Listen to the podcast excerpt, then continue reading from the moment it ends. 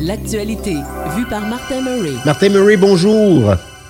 Bonjour Charles. Comment vas-tu? Ça va, ben, ça va pas si pire, pas si pire. Cette Bon. semaine, euh, si je suis un petit peu découragé par la température. Moi, la température, ça a beaucoup euh, d'effets chez- moi. Donc, Ah quand oui? il fait beau, je suis content, heureux. Quand il pleut, ben, j'aime un peu moins ça. Bon, euh, on, va, on va tenter de, de- de mettre un peu de soleil dans ton petit cœur, tiens. Eh c'est bien, ça, c'est Bon, bien dit. Martin, on parle de, divers- de, de la diversité, de la diversité, mais diversité pas avec un D majuscule, et des défis des, municipal- des municipalités québécoises en, partant. Ouais, voilà. Exactement. Donc, sais-tu combien il y a de municipalités au Québec? Ouais, c'est une bonne question. Pas. municipalité ou entité municipale? Euh, je dirais 126. Eh bien, tu es bien là du compte. Il y en a 1108. Et Il y a boum. 1108 municipalités au Québec. là. Et là-dessus, il y en a euh, 42 là, qui ont moins de 1000 habitants. OK. Et euh, il y en a 215 sur 1108 qui ont moins de 500 habitants. Donc, cette diversité au niveau démographique-là pose euh, évidemment des problèmes différents d'une municipalité à l'autre. On peut bien comprendre qu'une municipalité qui a plus de 100 000 habitants n'est pas dans la même situation qu'une toute petite municipalité qui a euh, parfois 100 et même moins euh, d'habitants sur un territoire qui peut être plus vaste que la municipalité de, de, de, de, de 100 000 habitants et plus. Donc, on est dans un contexte où les défis sont évidemment très différents.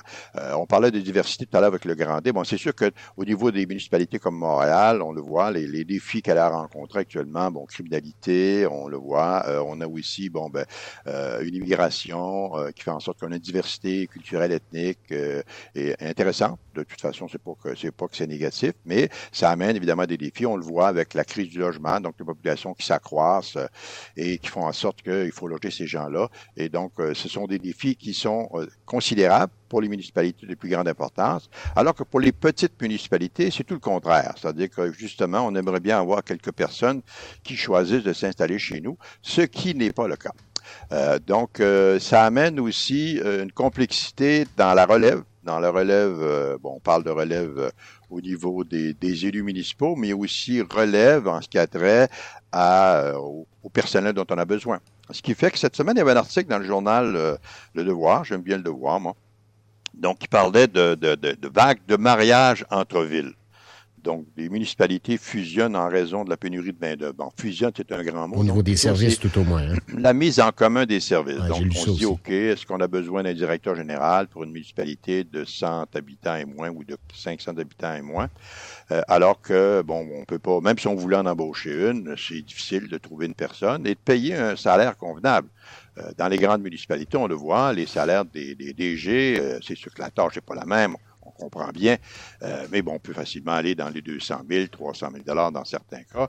Dans les petites municipalités, on est loin de ces, euh, de ces montants-là, Euh, ce qui fait que ça, on n'est pas très attrayant en termes salariales. L'éloignement aussi peut, en, malheureusement, peut en, en décourager un certain nombre d'autres. Ce qui fait que cette vision-là qu'on a de mise en commun des services, euh, donc de marier certains services, de dire, OK, est-ce que le directeur général peut être, être le directeur général de plusieurs villes, de plusieurs petites communautés? C'est possible. Est-ce que le directeur de l'urbanisme peut faire la même chose? Mais moi, je vais plus loin que ça.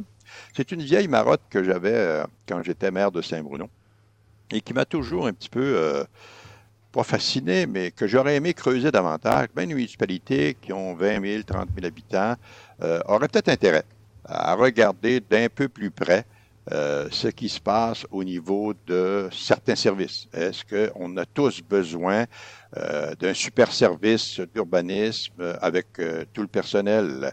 Est-ce que euh, au niveau des travaux publics, il n'y aurait pas moyen de mettre en commun certains services dits spécialisés euh, pour éventuellement, avec d'autres municipalités autour, donc dans un contexte euh, un peu comme on le fait avec euh, les services policiers, euh, on l'a fait avec. euh, donc, euh, on a comme par exemple la régie intermunicipale de la police euh, Richelieu-Saint-Laurent. On a aussi, euh, bon, euh, du côté de la ville de Longueuil, bon, la, police de l'agglomération de Longueuil. Donc ça change les dynamiques cependant. Peu. Exactement. Et ça, ce que ça donne, ben ça, donc moi, je pense qu'on aurait pu creuser davantage puis aller plus loin euh, dans, ce, dans cette analyse-là. Euh, donc, de se doter de services qu'on ne peut peut-être pas aller chercher si on est euh, sur une base individuelle, même quand on a 20, 20, 20 ou 25 000 ou 30 000 habitants, et, et de voir ce qui peut en ressortir, entre autres pour, je vous donne un exemple, qui peut être un exemple tout à fait banal, même niaiseux à la limite, là, mettons au niveau de l'asphaltage. Chaque municipalité, chaque année, investit de l'argent dans l'asphaltage, dans le creusage. Est-ce que la mise en commun de certains services à ce niveau-là, au niveau municipalité, pourrait permettre euh, d'avoir une masse critique et d'avoir un service qui s'occuperait directement de cet entretien-là, sans passer par euh, des appels d'offres, qui sont de plus en plus difficiles. Euh, on voit en appel d'offres, on n'a pas toujours ce qu'on souhaiterait obtenir, et les les prix peuvent varier beaucoup, beaucoup. La fameuse règle du plus bas soumissionnaire, entre autres, qui est contestée et, contestable. Ben, c'est sûr qu'il y a certaines entités qui ont la fâcheuse tendance d'accepter plus de contrats qui sont capables d'en réaliser. Ce qui fait que ça peut effectivement faire en sorte que les comptes orange traînent très, très, très longtemps dans nos rues et on se demande pourquoi. Donc, ça fait partie de cette lecture-là qu'on doit faire. Et il faut aussi envisager un autre élément euh, qui m'apparaît important, euh, la fusion euh, pure et simple de municipalités. je sais que ça fait quand ce qu'on a vécu à Saint-Bruno, bon, d'en parler, c'est une hérésie. mais moi, je le dis, si on avait, au lieu d'y aller de façon brutale, en obligeant, si on avait été dans un contexte de faire un travail sur le fond, sur le temps, euh, pour permettre à certaines municipalités de voir comment elles pourraient éventuellement, d'ailleurs, dans un premier temps, peut-être fusionner des, services, et puis éventuellement, plus loin, ben, d'aller dans un compte de voir s'il n'y a pas moyen de regrouper tout ça. Fait que ça permettrait, ça aurait permis de diminuer le nombre de municipalités. Juste pour te donner un exemple, euh, sais-tu combien il y a de municipalités en Ontario? Ah là, je me risque plus. 1000 quelque chose au Québec, donc je dirais pas loin de 2000. Ah, il y a des fusions, il y a beaucoup de fusions de ce côté-là, c'est vrai. Ben, en Ontario, il y a 440, il y a 444 municipalités en Ontario pour une population de 15,5 millions d'habitants, alors qu'on en a 1108, nous, pour une population de 8,8 euh, millions d'habitants. Donc, euh, il y a là-dessus, je pense, une sérieuse analyse à faire, mais toujours le faire avec les citoyens, avec euh, les, gens qui habitent ces municipalités-là, et non pas arriver de façon brutale avec un marteau et d'assommer tout le monde, avec, sans compter que souvent, ce que l'on fait comme fusion ne respecte pas nécessairement la dynamique géographique, la dynamique aussi culturelle, la dynamique aussi de comment ces gens-là vivent leur, euh, leur quotidien. Euh, ben, l'attachement à un lieu aussi, le service qui est donné n'est pas, toujours le même. Il y a des choses, là, on parlait de police il n'y a pas si longtemps, ben, il, y a, il y a des gens nostalgiques à Saint-Bruno qui disent Vous n'avez pas connu l'époque avant le SPAL, quand c'était la police d'ici qui était beaucoup plus présente? Qu'on dit, mais ça, c'est souvent des. c'est parce que il faut, il faut bien voir. C'est intéressant ce que tu dis, parce que c'est sûr qu'après coup, on est dans la nostalgie. Donc, on avait un bien meilleur service policier, etc., etc. Mais encore une fois, il faut se positionner dans un contexte. Il faut regarder les choses dans un contexte qui n'était pas le même qu'actuellement. La complexité de nos sociétés actuelles, de nos municipalités, c'est sans commune mesure avec ce qu'on pouvait connaître dans les années 70 ou 80. On n'était pas du tout dans le même contexte pas du tout dans la même criminalité. On le voit, juste la cybercriminalité, tout ce que ça peut poser comme problème. Mhm. euh, je suis convaincu que même si on avait des policiers à Saint-Bruno, euh, c'est quelque chose qui les dépasserait littéralement parce qu'on n'aurait pas la masse critique pour avoir ce type de service spécialisé-là. Donc, le regroupement en soi n'est pas mauvais. Euh, c'est bon. Je pense que le problème à Saint-Bruno, c'est plus dans le mode de financement de, de ces services-là. Ça coûte excessivement cher quand on se compare Saint-Bruno versus Sainte-Julie. C'est sûr qu'on n'est plus dans le même euh, dans la même ligue, si je peux, euh, je peux m'exprimer ainsi. Donc, euh, ça aussi, ça, devrait, ça aurait dû être regardé. Mais au-delà de ça, moi, je crois beaucoup au regroupement des services dans un premier temps, et s'il y a lieu éventuellement au regroupement pur et simple de municipalités sur une base volontaire et avec des incitatifs financiers qui amènent bien sûr une transition heureuse et qui peut prendre quelques années euh, s'il faut qu'on le fasse de cette façon-là. Donc, ne rien busquer, mais euh, la question se pose et continuera de se poser parce que les petites municipalités, dans beaucoup de cas, continueront à se dévitaliser à perdre de leur population. Et sans compter que d'un point de vue démographique, ben, cette population-là vieillit. Euh, donc, et puis, bon, au niveau scolaire, souvent très peu de services. Tu obligé de les, les, les, jeunes doivent, pour ce qui en reste, doivent éventuellement prendre euh, des, des, des transports puis aller euh, très loin là, pour euh, avoir des écoles. Fait qu'on est dans un contexte qui nous amène à une réflexion approfondie. Et moi, je vous dirais que je te dirais que bon, on, vient d'adopter le projet de loi numéro 16 sur la, la loi modifiant sur l'aménagement et l'urbanisme et d'autres dispositions. Donc, on est aussi dans une volonté au niveau des municipalités de maintenant faire attention comment on doit gérer notre territoire, le gérer dans un contexte de saine densification et aussi dans un contexte où on doit préserver à tout prix euh, ce qui fait notre richesse au niveau euh, naturel. Donc ça aussi, ça fait partie des défis que l'on peut voir, autant au niveau des petites que des moyennes que des grandes municipalités. Voilà. Ah, voilà, donc c'est noté. On parle maintenant de la nouvelle de la semaine, si tu veux bien, rapidement, avant d'aller à la pause. Euh, ben, on parle de, du smog. évidemment, cet exceptionnel épisode de smog sur la région montréalaise, entre autres sur le Québec, mais sur une partie du monde aussi, là, de l'Occident tout au moins, là, on doit se pencher là-dessus. Là. Ben, c'est ça. C'est qu'on a vécu la semaine passée, en fait, semaine dernière, là, un épisode de smog que moi, je n'avais jamais connu. Peut-être que toi, tu as connu, mais j'en ai parlé avec mes voisins. Non, je n'ai pas souvenir de ça. Plus longtemps que moi. Euh, on n'a pas souvenir d'une qualité de l'air aussi pitoyable et aussi, effectivement, d'une espèce de brume de cette intensité-là. Peut-être peut-être que nos souvenirs nous font défaut, mais c'est sûr que dimanche, ben, on l'a dit, c'est que la ville de Montréal avait la pire qualité de l'air dimanche matin, puis les villes limitrophes. On peut bien comprendre qu'on parle aussi de Longueuil, de Laval, de Saint-Bruno, de Saint-Lambert, euh, Boucherville. Donc, on est Brossard aussi. Donc, on, on était dans ce contexte-là. Et euh, selon la santé publique, l'indice de la qualité de l'air au centre-ville de Montréal avait atteint 407 en matière de concentration de particules fines. Ce qu'il faut savoir, puis pour juste dire le 407 en soi veut rien dire, on se dit, mais qu'est-ce que ça veut dire 407? Il pourrait être 300, il pourrait être 800.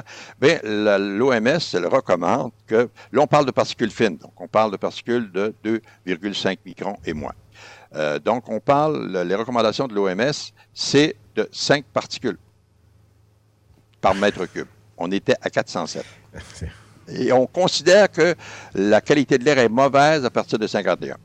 Fait que vraiment, on était on dans est à 53 aujourd'hui, là, jusqu'à présent. Je dis comme ça. Ben, c'est ça. Donc, c'est là, encore là, ça veut dire que la qualité de l'air, elle est mauvaise. Et bon, ce que ça, ce que ça fait, ces particules fines-là, pour, pour parler de. Qu'est-ce que c'est, par exemple, 2,5 microns? C'est quoi? Euh, on dit, parce que ce sont des valeurs qu'on n'a pas qu'on n'est pas habitué d'entendre et qu'on est incapable de, dire OK, comment on peut, on peut le mesurer par rapport? Bon, 2,5 microns, euh, il faut savoir que euh, la taille d'un cheveu, c'est 60 microns.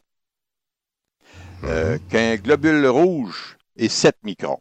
Donc, ça veut dire que ces particules-là qui sont très, très, très, très fines, donc la combustion, ben, on les respire quand on est à l'extérieur. C'est pour ça qu'il faut décourager les gens. De marcher, c'est une chose, mais les gens qui font des exercices intenses, donc qui font du jogging, comme on en a vu à Saint-Bruno, qui fait du jogging même dans ça, ben, ce qu'ils font, c'est qu'ils inhalent ces particules très, très, très, très fines-là, qui descendent très profondément au niveau des poumons, qui se retrouvent au niveau des alvéoles. Qui restent dans le sang. Et qui ont pour effet. pardon? Qui restent dans le sang aussi. Hein? Ben oui, et oui. Et donc, qui ont pour effet, qui ont pour effet, bien sûr, de créer de l'inflammation. Bon. Et c'est évident que les personnes qui sont, qui sont, qui sont les plus à risque, ce sont les enfants asthmatiques, ce sont les aînés euh, qui euh, ont des problèmes respiratoires, puis toutes les personnes qui peuvent éventuellement avoir des problèmes respiratoires ou cardiaques. Donc, ça a des effets majeurs chez eux. Même pour une personne qui est saine, c'est évident que d'inhaler ces particules fines-là, ben, ça a aussi des effets parce que ça finit par se, ça, comme j'ai dit, ça descend très loin dans les poumons. Et euh, évidemment, ça prend du temps à être éliminé et ça crée une inflammation qui, éventuellement, des, années, des décennies plus tard, si on est exposé régulièrement à ce type de particules-là, vont causer problème. Et les gens l'ignorent, mais euh, quand euh, le chauffage au bois, chauffage au bois, donc euh, on le voit à Saint-Bruno. Moi, des fois, je charge, j'ai l'impression quand je rentre que j'ai fumé. Oui, tout à fait. Pas nécessairement on promène le chien, le chien sans la fumée euh, au Exactement. retour à la maison. Et ça aussi, le chauffage au bois libère beaucoup de petites particules fines. Donc, en hiver, surtout quand le plafond est bas, ben on, on saupoudre notre, notre air de ces petites particules-là qu'on inhale. Donc, il faut être très, très, très, très attentif à ça. Et je vous dirais beaucoup, beaucoup de prudence. C'est pour ça qu'à Montréal, on interdit les, poils au, bois et qu'on veut éventuellement intervenir, euh, interdire le gaz, le gaz naturel, dit naturel. En fait, on se demande s'il est naturel ou pas. Et euh, je pense que ça, ça doit être une préoccupation qu'on doit avoir. La qualité de notre air, les automobiles aussi, parce que les automobiles, quand ils roulent sur les routes, les pneus se désagrègent et évidemment à produire des particules fines qui se retrouvent dans l'air. Donc, tout contribue à faire en sorte que notre air peut devenir irrespirable. Bon, bien sûr, on a eu un cas d'essai euh, dimanche dernier, mm-hmm. en fait, semaine dernière, là où ça a été catastrophique. Il n'aurait pas fallu vivre euh, des jours durant, durant avec cette, euh, cette masse de cochonnerie-là dans l'air. Euh, bon, pour ceux qui veulent se prémunir, bon, les, petits masques que l'on met là, pour se protéger quand on va je sais pas, dans les hôpitaux ou ailleurs, c'est pas suffisant. Donc, on parle vraiment du, du masque plus, plus imposant, là, le fameux là, N15. Là. N95, oui. N95, oui, effectivement. Donc, ça, c'est le masque qui, ceux qui veulent se protéger absolument et qui ont besoin de sortir, c'est le masque qu'on doit avoir, qui, lui, a une bonne, euh, bonne capacité de filtrer ces petites particules-là. Voilà. voilà. Le nombre de la semaine, euh, Martin Murray, le temps d'aller jouer dans le trafic, justement. ben, le nombre de la scène, de la semaine, ben, c'est un événement majeur pour tous les amateurs de hockey euh, du Québec. C'était le cinquième choix. Le Canadien avait le cinquième choix au repêchage. Et le repêchage a eu lieu hier. Oui, tu étais amateur de hockey, toi? Bon, je l'étais quand le Canadien gagnait à une certaine époque. Quand il perd, t'es laissé tomber. Hey, on se reparle, on va jouer dans le trafic puis on vient. Martin Murray, donc on réfléchit là-dessus. Donc le 5. Ah ben là, tu parles à un expert euh, du repêchage là, quand même. Oh. Martin Murray, toujours avec nous, ancien maire de Saint-Bruno de Montarville, mais maintenant chroniqueur, euh, comment dire, euh, vedette du FM 103.3. Martin? Eh bon. tu le savais pas. Prêter des qualités. Tu le savais pas. le nombre de, là, tu m'as étonné. Le nombre de la semaine, 5, le repêchage. On avait le cinquième choix, le Canadien de Montréal hier, qui a repêché un solide défenseur autrichien qui joue en Suisse, euh, donc euh, qui euh, s'appelle David, David Reinbaker. Ben c'est ça, exactement. Donc, c'était c'était la, la, la, quatrième fois depuis 2012 que le Canadien avait un, cinquième choix et moins. là. et donc, ce, qui, ce qui est intéressant de regarder, c'est que dans ces choix-là, on par exemple en 2012, euh, ce que le Canadien avait, choisi comme euh, premier choix de ces dans, dans ces quatre euh, dans ces cinq premiers choix là, c'est Galchenyuk. Et eh, mon Dieu, mais qui a été le meilleur de sa promotion semble-t-il. Ouais. Et en 2018, ça a été Kolkaniemi. Et puis ici. Puis en 2022, ben c'était Statkovski là. Et là, on est avec un autre, David euh, Donc, les, les, les, Canadiens, depuis 2012, dans les premiers choix, auxquels ils avaient droit, euh, aucun Québécois n'a été choisi. D'une part. Aucun Québécois. Et évidemment, bon, on a choisi euh, des gens qui, euh, des Européens. C'est assez exceptionnel. Et euh, on peut pas dire que le Canadien a été très judicieux dans ses choix. C'est le moins qu'on puisse dire. Je sais, hier soir, j'écoutais, ben, quand j'ai regardé ça sur RDS, le choix, puis j'ai regardé les commentaires des, fans du Canadien. Ah ben c'était il se déchirait la chemise. Euh, ben là, ils n'ont pas, pris, pas pris le petit russe, le mystérieux Mishkov. On a, on a levé le nez dessus, là. Ça va, on va en parler toutes les ben, il a été choisi par les Flyers. Oui. Donc, euh, et puis, c'est sûr que les premiers choix, bon, malheureusement, les Canadiens auraient bien aimé avoir le premier choix parce que là, c'était un choix indubitable, indiscutable. Ben, ah, peut-être que ça va être un flop. En tout cas, il y a tout le potentiel pour devenir une super vedette dans la Ligue nationale. Et ça aurait été, euh, bien sûr, l'apothéose si le Canadien avait pu mettre la main dessus. Mais malheureusement, euh, il a fini trop haut dans le classement. il n'a pas été assez. C'est ça. Et donc, euh, c'est ça. Et donc, il n'a pas été assez euh, les, les, tandis que Chicago, eux autres, se sont complètement déshabillés en cours de saison. Ils se sont assurés d'avoir le premier choix en pêcheur. Donc, on est dans ce contexte.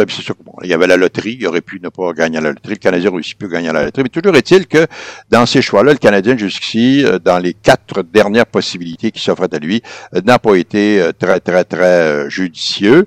et à mon avis aussi, bon, Statskowski, moi, je m'attends pas. Peut-être que je me trompe. Je m'attends pas que ça soit une grande, grande, grande vedette. Ouais, c'est un top 6 euh, pour parler hockey, là, je pense pas que ça va être une grande vedette, mais je pense que c'est un joueur du top 6, quand même. Il faudrait voir. Puis le Reinbacker, ben, c'est un défenseur, effectivement. Il peut tirer son épingle du jeu, droitier. Donc, euh, ouais, ça pourrait être intéressant. Mais jusqu'ici, quand on regarde les choix antérieurs du Canadien, ben, ça n'a pas été un grand succès. Oui, le passé est garant de l'avenir. On n'espère pas, parce que le Canadien, même si je suis plus un grand fan, euh, je pense que le Canadien mériterait de, de reprendre un peu du poil de la bête et euh, en passant, d'ailleurs, ça fait 30 ans qu'au Canada, on n'a pas gagné de Coupe Stanley. Oui. En 93, c'est le Canadien. Oui, effectivement. C'est ça. Voilà. Donc, on est, euh, je pense qu'on est, on est dû. On est plus que dû. Puis avec toutes ces mauvaises nouvelles-là qui nous tombent sur la tête, de gagner une fois de temps en temps, ça fait tellement de bien. L'opium du peuple. Ben oui, ça. Ça le, le nouvel opium du peuple. merci Martin Murray. On ben merci. Un, petit, un, petit, arrêt. On se retrouve un petit peu plus tard, peut-être à l'automne. Parfait. Merci. Bonne fin de journée à toi. Au revoir.